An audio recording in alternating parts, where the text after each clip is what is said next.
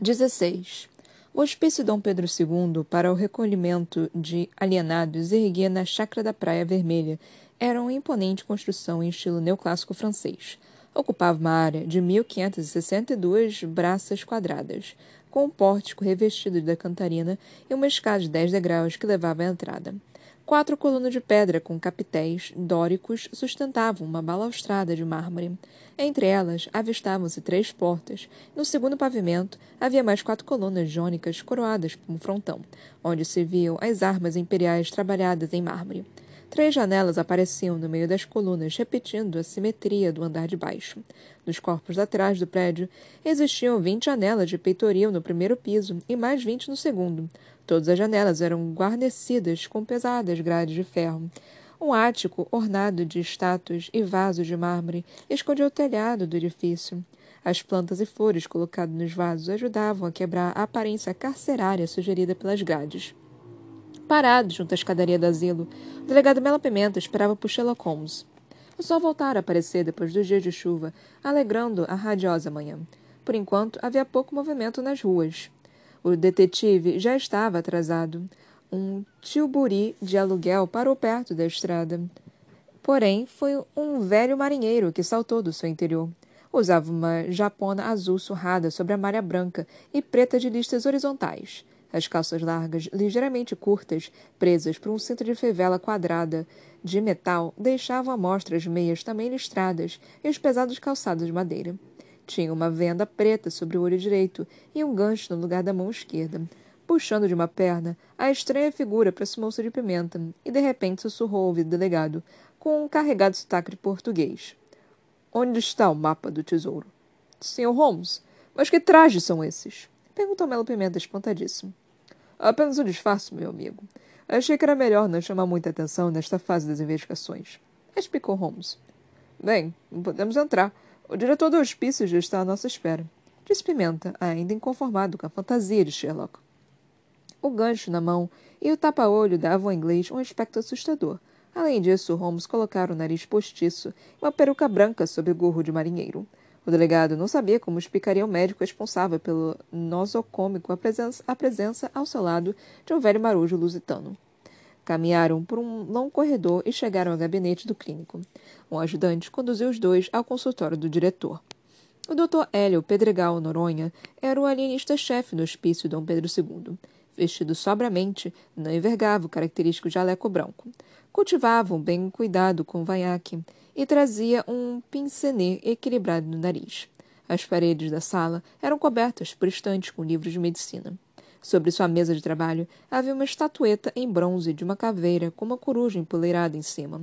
Pedregal Noronha não conseguia desviar os olhos da curiosa figura de Sherlock Holmes. Fez sinal para que Melo Pimenta e o detetive sentassem na sua frente. Ah, francamente, delegado, Acho que não entendi bem o motivo da sua visita. Pensei que fosse a respeito dessas investigações. Agora vejo que se trata de uma internação. Disse o alienista, apontando para Sherlock. Holmes respondeu antes que Pimenta fosse obrigado a explicar. Equivoca-se, doutor. Não sou demente nem alienado. Permita-me me apresentar. Sherlock Holmes, ao seu dispor. Esses trajes são apenas um dos mil disfarces que uso quando quero passar despercebido. Entendo. Respondeu Noronha, que na verdade não entendia nada. Melo Pimenta tomou a palavra. Eh, trouxe comigo o Sr. Holmes, cujo auxílio tem sido inestimável. Ah, e em que posso ser útil? Perguntou o médico, consultando deliberadamente o relógio no bolso do colete. Primeiro, gostaria de esclarecer que tudo que dissemos aqui é estritamente confidencial, declarou Pimenta. Pode ficar tranquilo, delegado. O sigilo faz parte da minha profissão. Melo Pimenta recostou-se na cadeira e contou ao médico tudo o que sabia sobre o caso. Quando terminou, Holmes acrescentou: O último assassinato levou-nos à certeza de que há um maluco à solta praticando esses crimes. Eu prefiro que o senhor utilize o termo alienado ao falar dos doentes. Desde que Philippe Pinel defendeu um tratamento mais humano para os enfermos mentais no seu Traité médico philosophique sur l'aliénation mentale, evitamos certas expressões pejorativas. Comentou o superior Pedregal Noronha, apesar de jamais ter lido o livro. Melo Pimenta indignou-se. Não vejo que pode haver de humano em semelhante monstro. Arrancar o fígado da pobre, pobre moça e esfregá-lo no rosto. Garanto-lhes que durante todos esses anos em que me dediquei a cuidar da saúde da alma, já presenciei coisas piores.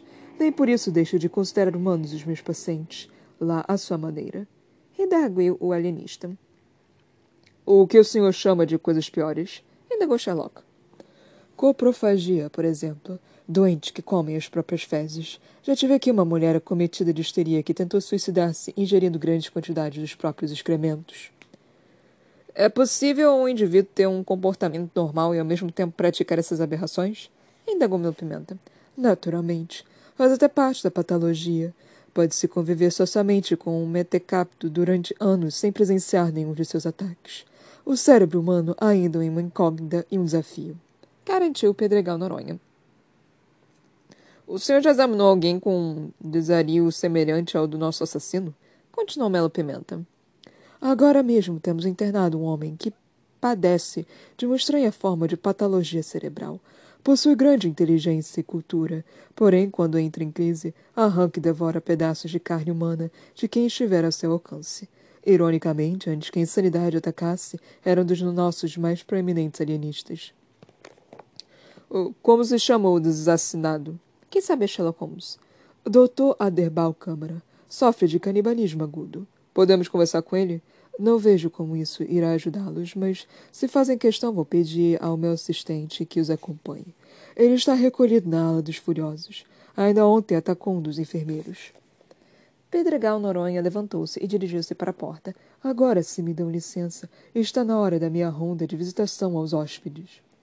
Antônio Belmonte, o médico interno que conduzia Melo Pimenta e Sherlock Holmes pelas úmidas galerias do asilo, tinha um curioso cacoete a cada três passos, parava e ilustrava as botinas da parte traseira das calças. Finalmente, depois de percorrerem o que pareceu aos dois visitantes um sinuoso labirinto, chegaram em frente a um grosso portão de madeira que dava para um mal iluminado corredor. Belmonte abriu com uma das chaves de molho que puxou do bolso. Ele está na última sala à esquerda. É melhor que os senhores sigam sozinhos a partir daqui. Os malucos ficam muito agitados quando me veem. Pensei que esta palavra fosse proibida nesta instituição, disse Holmes. O doutor Noronha não gosta que usemos, mas para mim maluco é maluco. Tomem cuidado para não se aproximar das celas. Aqui são todos loucos perigosos. Como chamamos o senhor quando terminarmos? Perguntou inquieto Melo Pimenta. Chame-me de Belmonte, que é como todos me chamam. Respondeu o interno, rindo alto do próprio xiste. Há uma sineta pendurada do lado de dentro. Toquem que eu venho buscá-los encostou novamente a grade e afastou-se, limpando compulsivamente os sapatos. Sherlock Holmes e Melo Pimenta adentraram o sombrio corredor. De um lado via-se a fileira de celas e do outro uma parede de pedra com alguns poucos bicos de gás que forneciam a precária iluminação. Não havia janelas nem basculantes. Palavras incoerentes misturadas a gritos, gemidos, sussurros partiam dos pobres dementes ali enclausurados. Holmes ouviu nitidamente uma voz rouca, masculina, impregnada de lascívia, que gritava: Marinheiro! Vem cá, marinheiro! Mesmo o observador pouco atento se lembraria imediatamente dos zoológicos ao se deparar com um homem enjaulado naquele cárcere. Uma pesada grade de ferro que ia do chão ao teto separava o prisioneiro dos visitantes. Dentro, apenas um catre, uma bacia, uma jarra e uma cadeira tosca, onde se sentava o Dr. Derbal Câmara. Seu rosto estava coberto pela infame máscara de Flandres. Criado por um obscuro ferreiro português do século XVIII, sob a encomenda de alguns feitores, o abominável objeto evitava que os negros, com banzo, destruídos pelas saudades que sentiam da mãe, da mãe África e das suas famílias, comessem terra até morrer. Era a única e desesperada forma de suicídio ao alcance dos escravos. Preferiam esta morte monstruosa ao cativeiro. Os que trabalhavam na mineração de diamantes também usavam o torpe invenção, que os impedia de engolir as pedras e contrabandeá-las para fora do garimpo. Até os cronistas mais indiferentes causavam repulsa a descrição ao desprezível instrumento. Feita de metal, a máscara de Flandres cobria totalmente a face e prendia-se à parte traseira do pescoço por dois prolongamentos fechados a cadeado. Pequenos buracos à altura dos olhos e do nariz permitiam que o portador visse e respirasse sem, contudo, poder levar coisa alguma à boca. Eventualmente utilizavam-na também em casos de embriaguez, em criminosos como punição e nos insanos em fúria. O ignominioso aparelho estava afivelado à cabeça do homem. Sua voz soou abafada pelo metal de máscara. Ah, Sherlock Holmes, o delegado Melo Pimenta, aqui devo a honra. Ambos espantaram-se com a declaração do Dr. Aderbal Câmara. Conhece-nos, pois? Indagou Holmes. Claro, eu já os esperava há algum tempo. Venho acompanhando as indicações, mas infelizmente agora não me deixam ler jornais. Comi o polegado enfermeiro que trazia o Jornal do Comércio, por sinal delicioso. Sem trocadilho, estava de se lamber os dedos.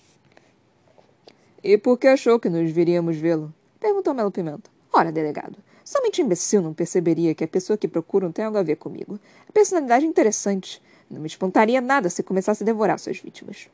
Holmes e Pimenta entreolharam-se em silêncio. Pelo que vejo, o nosso sanguinário amigo adiantou-se à minha previsão. Sorriu o doutor Aderbal. Depois de hesitar, Melo Pimenta acabou revelando.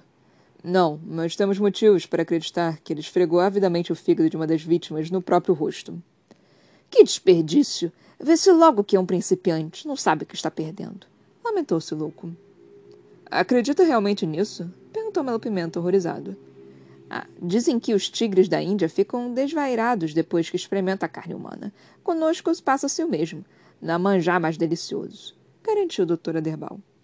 Vamos ao que importa, interrompeu Holmes, que não se interessava nem um pouco por aquela aula de gastronomia antropofágica.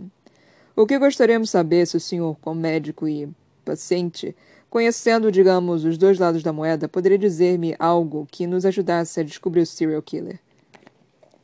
Serial killer? E a expressão nos jornais achei muito original. No entanto, Sr. Holmes, não vejo por que deveria ajudá-los. Que tenho eu a lucrar. Nada, a não ser a satisfação de saber que está colaborando para eliminar um terrível ameaça à sociedade. Eu odeio a sociedade, Sr. Holmes. Foi a sociedade que me trancafiou nesta masmorra, que me condena a usar esta pavorosa máscara de ferro, sempre que um impulso irresistível me obriga a degustar a carne do meu semelhante. Não posso nem mesmo roer as unhas, pobre de mim. Esfinge domada, decifra-me que não te devoro. Melo Pimenta quase se compadeceu do pobre louco encarcerado. Bem, doutora Derbal, Parece que nada mais temos a fazer aqui. Desculpe se tomamos seu tempo.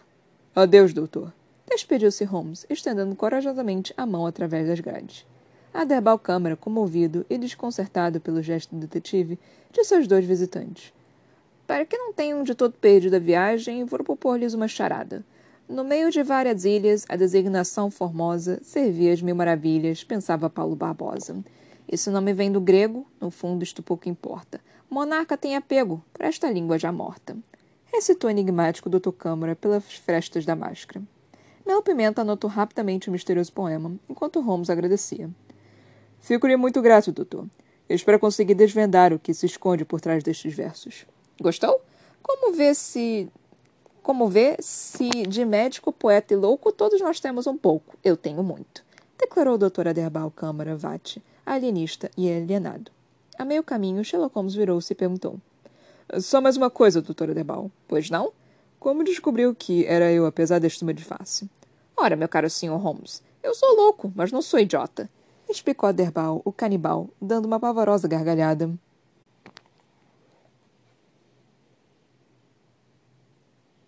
Dezessete.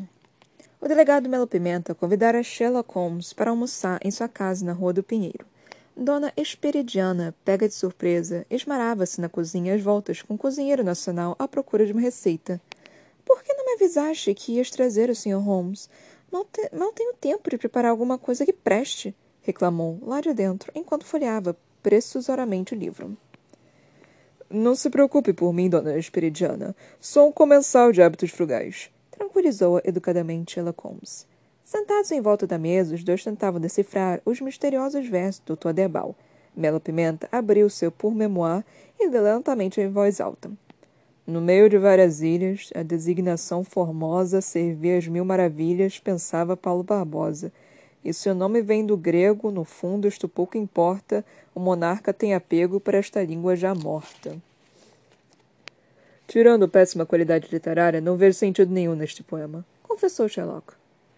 O monarca tem apego para esta língua já morta. Todos sabemos que Dom Pedro fala grego, latim e provençal, informou Pimenta. Provençal? Ele fala provençal? Espantou-se o inglês. Fala. Com quem?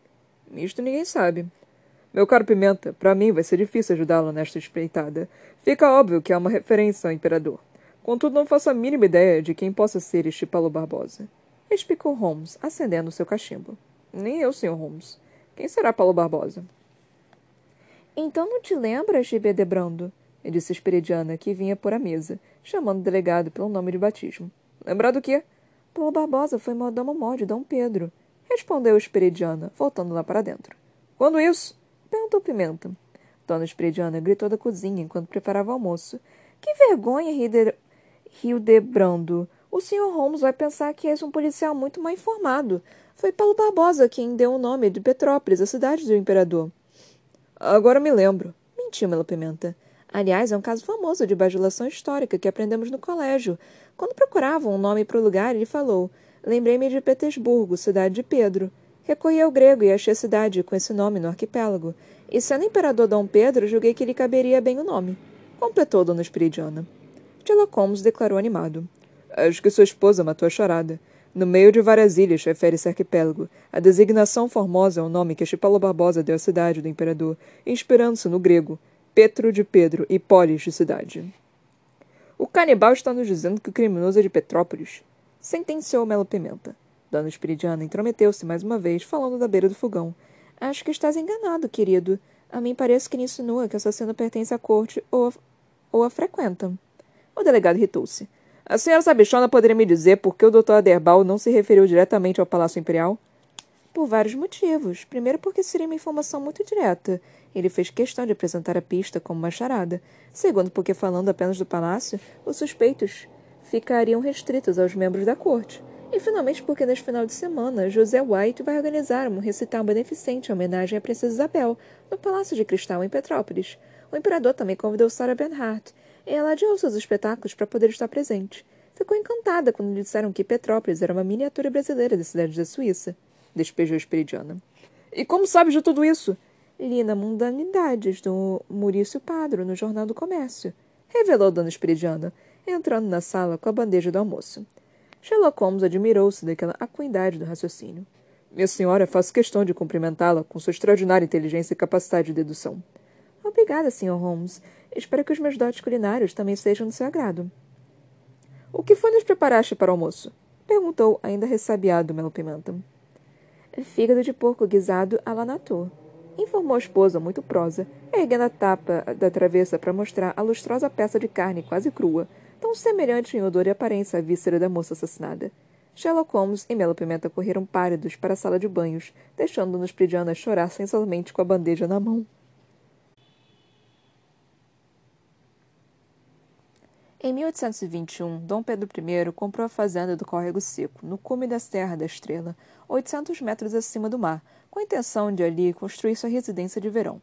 Quis o destino e a gerência dos negócios que as terras fossem hipotecadas, tendo o projeto sido adiado até 1843, quando o então mordomo-mor da Casa Imperial, Paulo Barbosa, já sob a regência de Dom Pedro II, conseguiu pagar a hipoteca.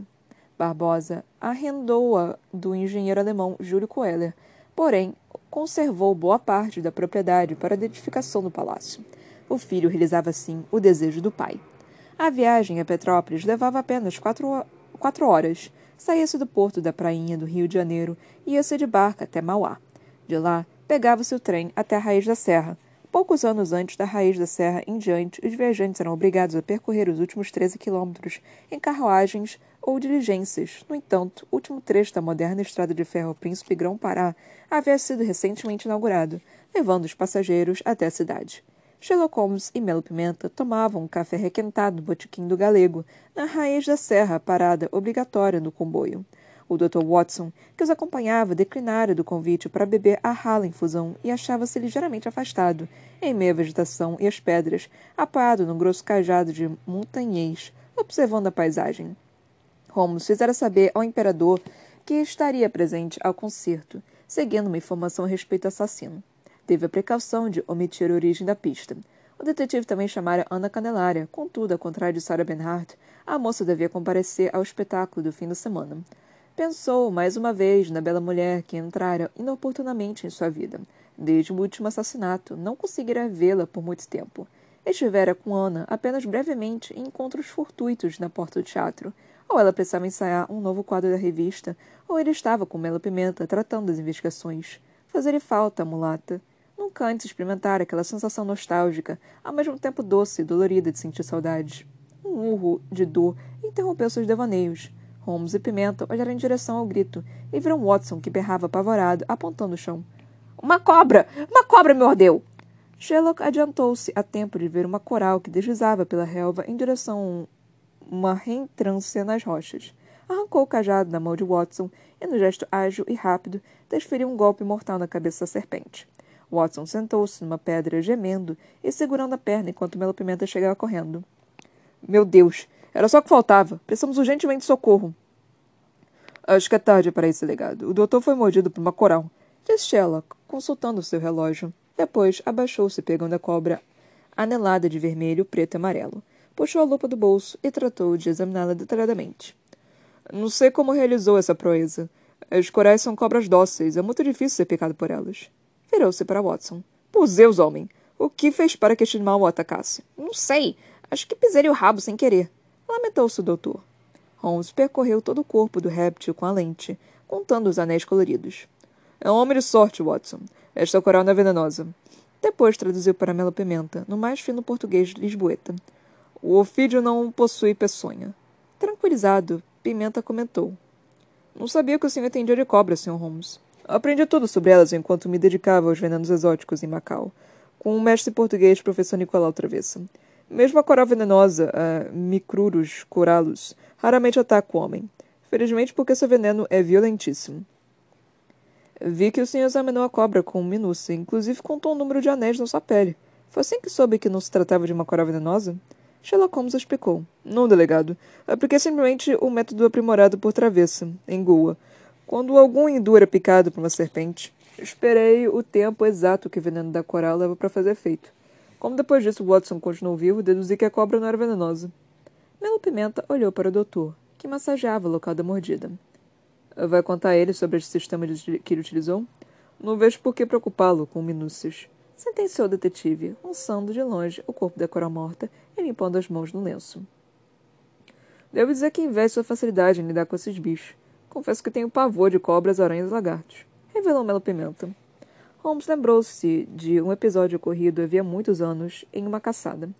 Imagine, delegado, que eu estava a caçar tigres no meio da selva, na região de Punjab, com um amigo chamado Wilfred Marmaduke, quando ele foi picado por uma naja, num lugar muito delicado.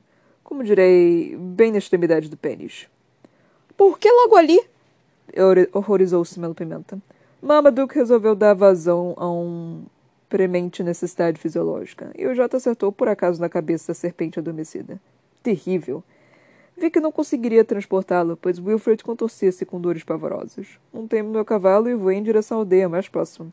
Pretendia buscar lá o único médico, mas o homem estava em meio a uma cirurgia. Perguntei-lhe então como eu deveria proceder. Que disse o médico? Quis saber ansioso Melo Pimenta. Ele disse que só havia uma maneira de evitar a morte do querido meu amigo, por quem eu nutria imensa afeição mandou que fizesse uma incisão com uma faca no local da mordida e sugasse com minha boca todo o. Eh, todo veneno. Fantástico, Sr. Holmes. E assim o senhor salvou-lhe a vida? Não, delegado, ele morreu. Respondeu Sherlock Holmes, olhar perdido no horizonte. Apesar de trágico, o episódio se transformaria em anedota anônima, perpetuando-se pelos clubes de Londres. A locomotiva apitou, avisando aos passageiros que era hora de seguir viagem. Os três dirigiam-se no vagão da primeira classe e embarcaram rumo a Petrópolis. O recital organizado pelo violinista José White se transformara no acontecimento social do ano. A renda seria destinada às obras de caridade da Princesa Isabel, a favor da emancipação dos cativos, e o local não poderia ser mais apropriado. Erigido para servir como estuva, o pavilhão do Palácio de Cristal fora uma iniciativa de seu marido, o Conde Deu, presidente da Associação Agrícola de Hortícola e de Petrópolis. A majestosa construção de ferro e vidro, na, encomendada na França às oficinas da Saint-Sauveur-les-Arts, tinha um aspecto deslumbrante, principalmente à noite, quando a iluminação realçava a leveza de sua transparência. O tablado para os músicos e as cadeiras da plateia haviam sido montados em meio às plantas, e imensos castiçais completavam a decoração. O salão estava lotado. Além da família imperial e da corte, obviamente, a sociedade do Rio de Janeiro prestigiara o evento – Sarah Bernhardt e seu filho Maurice instalaram-se ao lado dos vários intelectuais e boêmios que também tinham subido a serra. A baronesa de Avaré, Maria Luísa Catarina de Albuquerque, que se mantinha afastada de Dom Pedro sempre que este se fazia acompanhar da imperatriz e suas filhas, sentava-se com o Marquês de Salles. Sobre o estrado, um piano player de cauda dominava o ambiente. Sherlock Holmes, Melo Pimenta e o Dr. Watson permaneceram em pé, ao fundo do pavilhão, e esquadrinharam a sala detalhadamente. Então, Sr. Sherlock, tem ideia de quem possa ser nosso homem? Perguntou Pimenta. Ainda não, delegado, mas algo me diz que ele está perto de nós. Talvez cometa aqui o seu próximo crime. No meio desta multidão? Após o recital. Não sei, Sr. Holmes. Começo a achar que esta viagem foi uma perda de tempo. Pelo menos aproveitaremos a música, concluiu animado o detetive. Num instante, todas as conversas cessaram no Palácio de Cristal. O cubano José White e o português Arthur Napoleão entraram no palco calorosamente aplaudidos. Napoleão instalou-se ao piano, White levou seu violino ao ombro e iniciaram o sarau. O programa começou com sonatas de Vivaldi Bach, Handel e Mozart. A técnica primorosa e o talento dos dois músicos subjugaram rapidamente os ouvintes. As senhoras fecharam seus leques para que o fafariado abano não conspurcasse a pureza da música. Depois das sonatas associadas de Julie Weber da viola e Manuel Zerefino do violoncello, passaram para o quarteto Opus 16 em Mi bemol maior, de Beethoven. Sarah Bernhardt estava comovida. Jamais esperara encontrar dos trópicos desempenhos daquele nível. A extraordinária qualidade dos intérpretes só se igualava à recepção vibrante dos espectadores. José White chamou o violinista Ade Adelelmo do Nascimento, por quem nutria enorme admiração, para juntar-se ao grupo e executaram então o quinteto Opus 34 em Fá menor, de Brahms. A plateia delirava emocionada. Quando terminaram, o cubano enxugou a testa com um fino lenço de linho, ergueu os braços pedindo silêncio e disse numa mistura de português e espanhol. Senhoras e senhores, o que eu sei que hoje temos acá é o senhor Sherlock Holmes, que como todos sabem é um fenomenal detetive inglês. Pero lo que poucos conhecem é sua habilidade como violinista.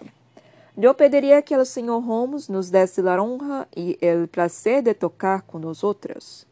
Dom Pedro II foi o primeiro a levantar-se batendo palmas, seguido de Sarah Bernhardt, que aclamava Bravo! Monsieur Holmes? Monsieur Holmes! O imperador imitou do seu outro lado. Sherlock Holmes! Sherlock Holmes! Copiando imediatamente o monarca, logo o Palácio de Cristal, em peso, gritava seu nome. Sherlock Holmes! Sherlock Holmes! Simulando modéstia, o detetive fez menção de recusar, mas Pimenta e Watson empurraram para a frente. O detetive subiu ao proscênio improvisado, docemente constrangido, cumprimentando um por um os músicos. Finalmente, acercou-se de José White, que lhe estendeu seu instrumento. Obrigado, Sr. White. Não é sempre que temos a ocasião de tocar um verdadeiro Stradivarius, disse, piscando sorrateiramente para José White. Constrangido, o cubano fingiu não entender a sutil alusão à troca de violinos. Holmes virou-se para Arthur Napoleão. Por favor, maestro, algo vibrante que devem conhecer de cor, pois não temos aqui as partituras. Quinteto Opus 44, de Schumann. Prendeu lentamente o violino sob o queixo, levantou o arco no gesto teatral e atacou, com firmeza, a nostálgica melodia. Na verdade, Sherlock Holmes poderia se apresentar em qualquer orquestra do mundo. Tinha talento, técnica e aplombo. Além disso, sua figura lembrava a dos pálidos violinistas românticos que tanto faziam suspirar as donzelas casadoras. Casa, casadoras. O público encantava-se com aquela atração inesperada, sem saber que teria em breve outra surpresa. Assim que Holmes começou o terceiro movimento, onde os instrumentistas tinham ocasião de demonstrar todo o seu virtuosíssimo, o Marquês de Sales pulou para o palco, arrebatou um instrumento de Adelelmo, o segundo violinista iniciou de pé um inusitado duelo musical com o detetive. Sherlock levantou-se e aderiu imediatamente a Lisa. Ambos percorriam o tablado frente a frente, executando a melodia com um ritmo alucinante. Arthur Napoleão, ao piano, quase não conseguia acompanhar a cadência enlouquecida dos violinos. Passando velozmente pelas cordas, os arcos mais pareciam floretes nas mãos de exímios esgrimistas. Mal Holmes terminava os compassos de uma frase, de Salles respondia. Foram assim, freneticamente, até o final do movimento. Os dois atacaram e terminaram juntos a quarta e última parte da obra. Diante daquela exibição espetacular, a seleta plateia do Palácio de Cristal perdera a compostura. Apesar da presença de Dom Pedro, da Imperatriz Teresa Cristina e das princesas Leopoldina e Isabel, o auditório de pé irrompeu em gritos e aplausos. Bravo! Bravo! Viva Holmes! Viva de Salles! Em cena, José White e Arthur Napoleão felicitavam os duelistas pela arrebatadora atuação. De Salles e Sherlock desceram do estrado elogiando-se mutuamente. Congratulações, meu amigo. Não sabia que o senhor tocava violino, Marquês. E de forma brilhante. Foi difícil segui-lo. Sarah Benhart abriu caminho entre a multidão que se acotovelava para cumprimentá-los. Memorável! Eu quero ser a primeira a beijar os heróis. Impossível dizer que foi melhor. Se fossem sábios, os dois estariam mortos. Mela Pimenta aproximou-se do detetive. Parabéns, Sr. Holmes. Só para ouvi-lo já valeu a pena a viagem. Pena não poder dizer o mesmo quanto à nossa investigação. Não sei, delegado. Tive a sensação de que o assassino estava bem perto de nós. Suspeita de alguém? Uma intuição, apenas um. Não sei como dizer. Em inglês dizemos hunch. Just a hunch. Curioso. Também tem um palpite, mas na nossa profissão as evidências é que contam. Infelizmente, tirando o mistério das orelhas e das cordas, não temos mais pistas. Temos uma, disse Sherlock, tirando do bolso do colete a crina que tinha retirado das dobras da saia da Carolina de Lourdes no necrotério. O que é isso? Um fio da crina de cavalo puro sangue inglês. E o que significa? Perguntou Melo Pimenta. Significa que brevemente vamos às corridas. Respondeu Holmes enigmático. O Marquês de Salles chegou-se a eles rodeado pela Malta e por Maria Luísa, a linda baronesa de Avaré. Maria Luísa adiantou-se, Vendo uma apresentação como a desta noite, lamento um pouco menos o roubo de meus Stradivarius. Nunca conseguiria tocar desta forma. Solera de Lara, sempre literário, exclamou. Extraordinário! Uma fusão de Pagani e Dagtagan, definiu o livreiro. Chiquinha, que já considerava o detetive parte da turma, acrescentou entusiasmada. Sr. Holmes, quando quiser participar de uma das minhas revistas, não se faça de rogado. O número que fez hoje com o Marquês é digno de qualquer teatro. Albertinho Fazelli puxou de uma sacola de couro uns copos pequenos de metal e duas garrafas de Dom Perignon 74, a melhor safra do, do século. Venho sempre preparado, explicou, abrindo as champanhes. O grupo começou a festejar animadamente o sucesso do evento, uma festa que se estenderia até de madrugada no bar do Hotel McDowell, da Rua da Princesa Dona Januária. Chiquinha Gonzaga sentou-se ao piano e animou a todos com seu repertório de polcas de atraente a radiante.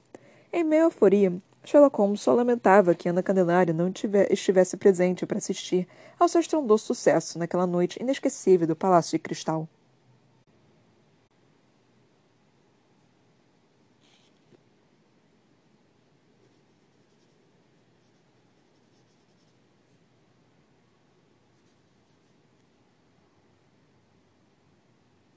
Ok, lemos mais dois capítulozinhos o 16 e o 17 e paramos também na página 265. Estamos quase, quase, quase, quase, quase no final, galerinha.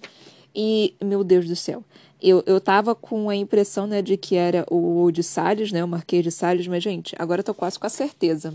Só que, de novo, eu não lembro se eles falam quem é que é o, o assassino. E, e eu só tô tipo, gente, porque nenhum louco faria isso de, de, de, porra, eu agora tenho que ir lá na frente mostrar que eu sei tocar violino também, sabe?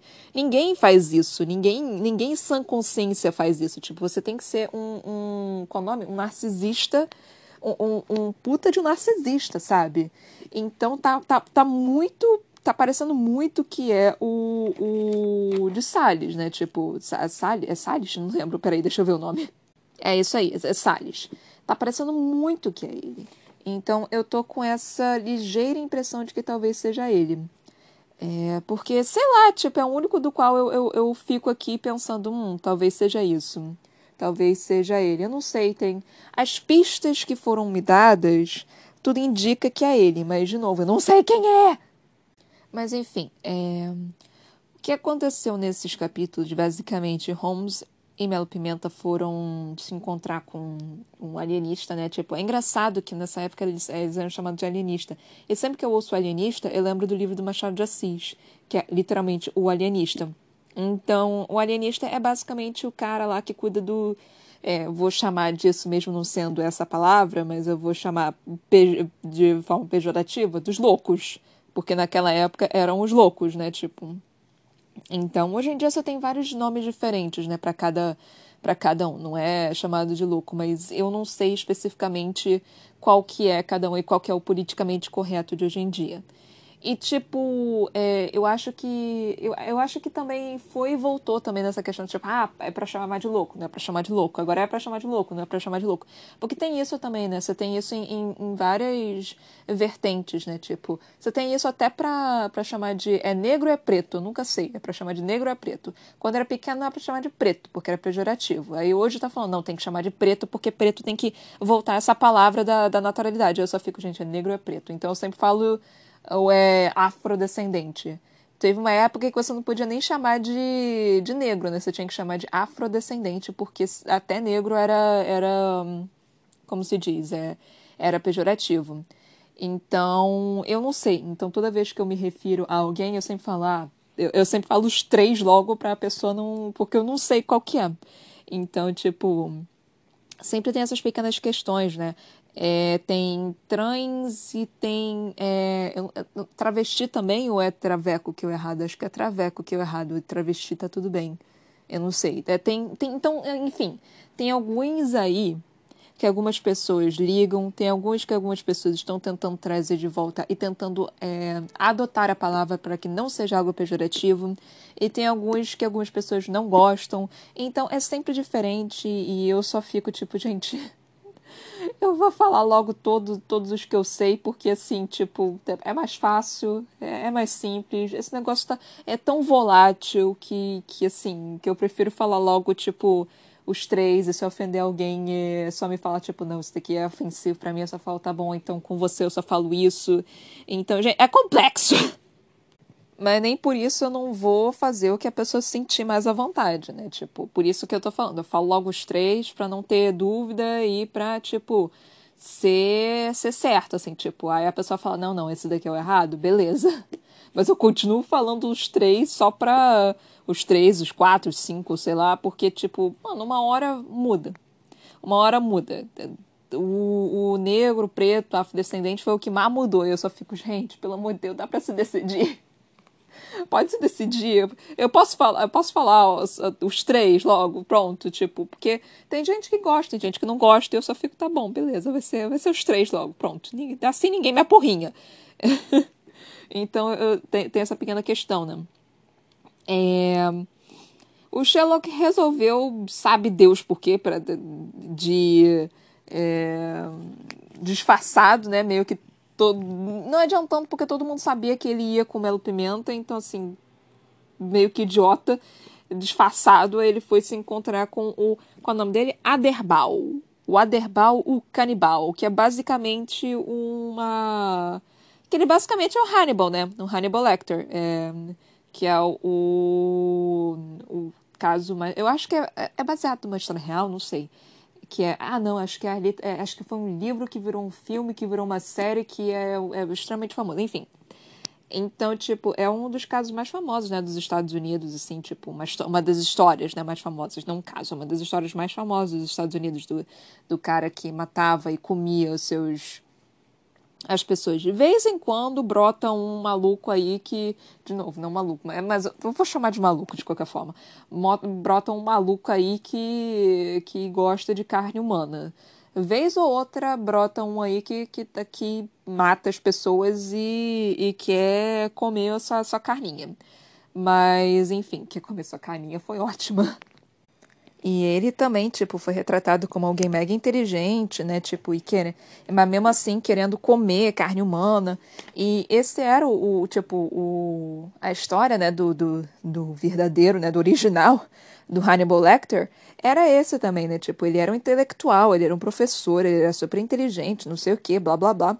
E ele tinha esse afinco por carne humana. E então, assim, ele ele acabava comendo, né? Tinha algumas vítimas, né? E acabava comendo algumas pessoas. Tudo, né? Aí meio que teve isso. E o Hannibal meio que deu uma charada, né, pro, pro Sherlock Holmes e pro sargento pro Melo Pimenta, delegado Melo Pimenta. Eu tô chamando ele de sargento Pimenta, mas não, é delegado Melo Pimenta deu aquela, aquela charada, né? Quando eu, eu comecei a ler, eu fiquei tipo, eu não faço a menor do que, que essa porra pode ser. E eu, então eu, eu li, li, li, li, repeti várias vezes, eu só fiquei, mano, que porra é essa? E aí a dona Espiraldina, meio que. Gente, esses nomes. E o nome do, do Melo Pimenta também, gente. Que nome é esse, gente? Deixa eu, deixa eu até pegar de volta aqui. Hildebrado. Hildebrando. Hildebrando. Mano, que porra de nome é esse? Jô Soares. Hildebrando. Que porra de nome é esse, mano? Aí disse Espera, Esperidiana que vinha por a mesa chamando o delegado pelo nome de batismo. Que porra de nome é esse, caralho? Gente do céu! E, que, gente, são, são dois, né? É um é Esperidiana e outro é Hildebrando. Puta que pariu. Então tá.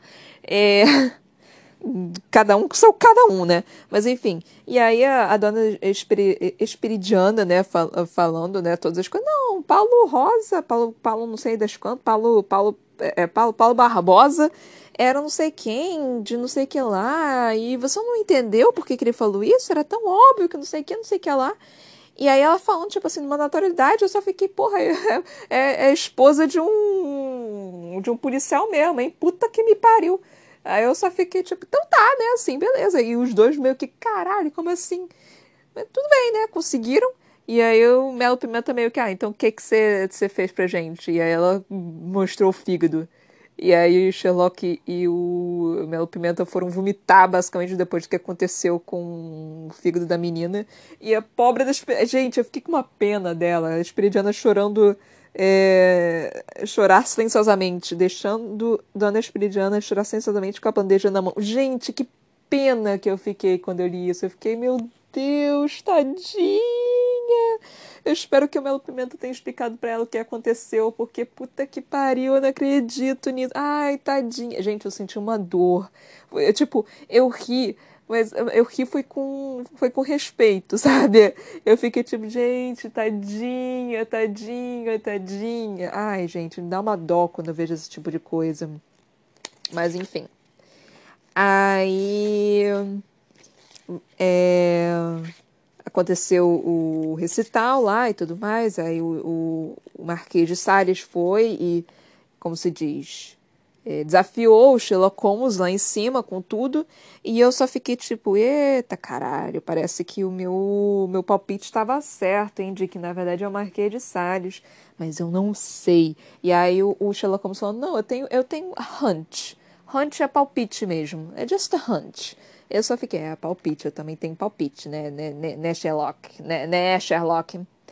E ah, outra coisa que aconteceu também. Eu cara, eu não sei por que exatamente foi colocado isso. Foi só uma anedota para tirar riso. Eu acho que foi só que foi o Watson sendo picado por uma coral, uma coral falsa, né? E aí o Sheila contando a história de que, tipo, não, pra tirar o veneno ia ter que ser chupado, né? Ia ter que chupar no pênis do cara. Só que é, sempre que eu ouço, tipo, é, é pra, que chupar não adianta nada, assim, em, em cobras, tipo.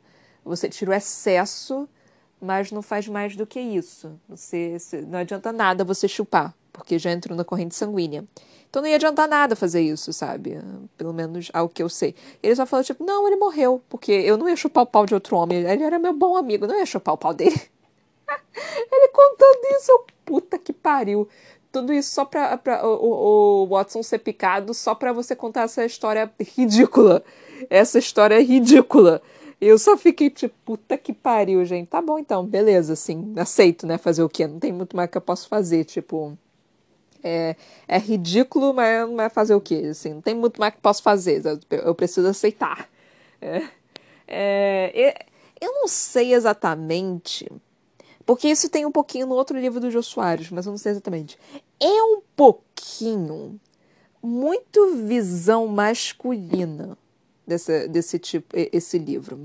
É um negócio, assim, muito, eu não diria nem machista, porque ele aqui está colocando todas as mulheres como super inteligentes, mesmo é, não, mesmo não dando muita atenção para elas, o Jô Soares está colocando as mulheres meio que elas têm deduções super fortes, elas são elas são inteligentes, elas são sedutoras, elas são tudo, tipo, elas são fodas aqui nesse livro. Mas ao mesmo tempo, é muito a visão masculina, tipo, é muito da visão, tipo, não, tem.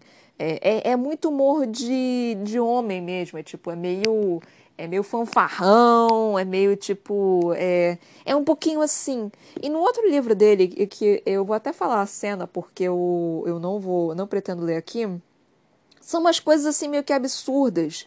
Que era tipo, era um outro. Era um detetive também que tava procurando, não lembro, acho que era um assassino também, não lembro o que que era. E aí ele foi para casa de um homem e tinha a filha dele lá.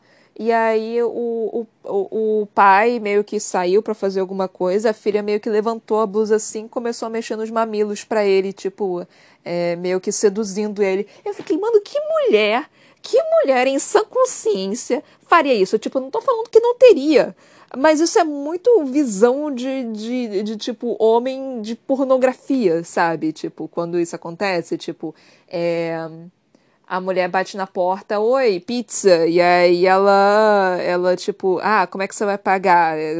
Vai ser o quê? Tipo, é, pode me pagar com o que você tem aí. É, é, cara, é muita visão masculina, assim, tipo. E ao mesmo tempo não, não sendo machista, porque as personagens femininas elas não são imbecis. É muito bizarro essa visão, tipo. Porque é, é um pouquinho mais. É uma visão muito masculina, mas ao mesmo tempo não sendo machista. É muito bizarro esse, esse negócio. Essa meio que contradição, assim. É um. É um é uma linha muito tênue entre uma coisa e outra. E é bizarro porque é a mesma coisa, né? Tipo, aqui no livro dele. Aí ele coloca, né, muito dessa questão do desejo masculino, de querer as mulheres. As mulheres, elas são muito sedutoras, elas sabem quem elas são, elas sabem que elas são maravilhosas, elas são inteligentes e tudo, e elas usam isso para os para como uma arma, né, para os homens, mas ao mesmo tempo é, é muita. É, é, ai, cara, não sei, é muito tipo visão masculina. Tipo, eu quero que a mulher faça isso, então a mulher vai fazer isso, porque é isso que eu quero que a mulher faça. Então é, é muito bizarro isso, tipo. E eu não fico irritada com ele por causa disso, porque, de novo, eu não acho que isso é, é ser machista, eu acho que isso é, é ter uma visão masculina de situações de, de o que você gostaria que acontecesse, mas ao mesmo tempo não sendo machista. É muito bizarro isso. Eu não sei se vocês concordam com o que eu estou falando, não sei se eu estou conseguindo explicar o que eu estou querendo dizer. Eu não sei se está fazendo sentido para vocês, eu não sei se vocês estão conseguindo ver também esse limiar que o Soares está conseguindo escrever, ou se eu que estou maluco e estou defendendo ele demais e falando, tipo, não, ele não é necessariamente machista, mas, né, mas vocês talvez veem algo absurdamente machista nele que eu não esteja vendo.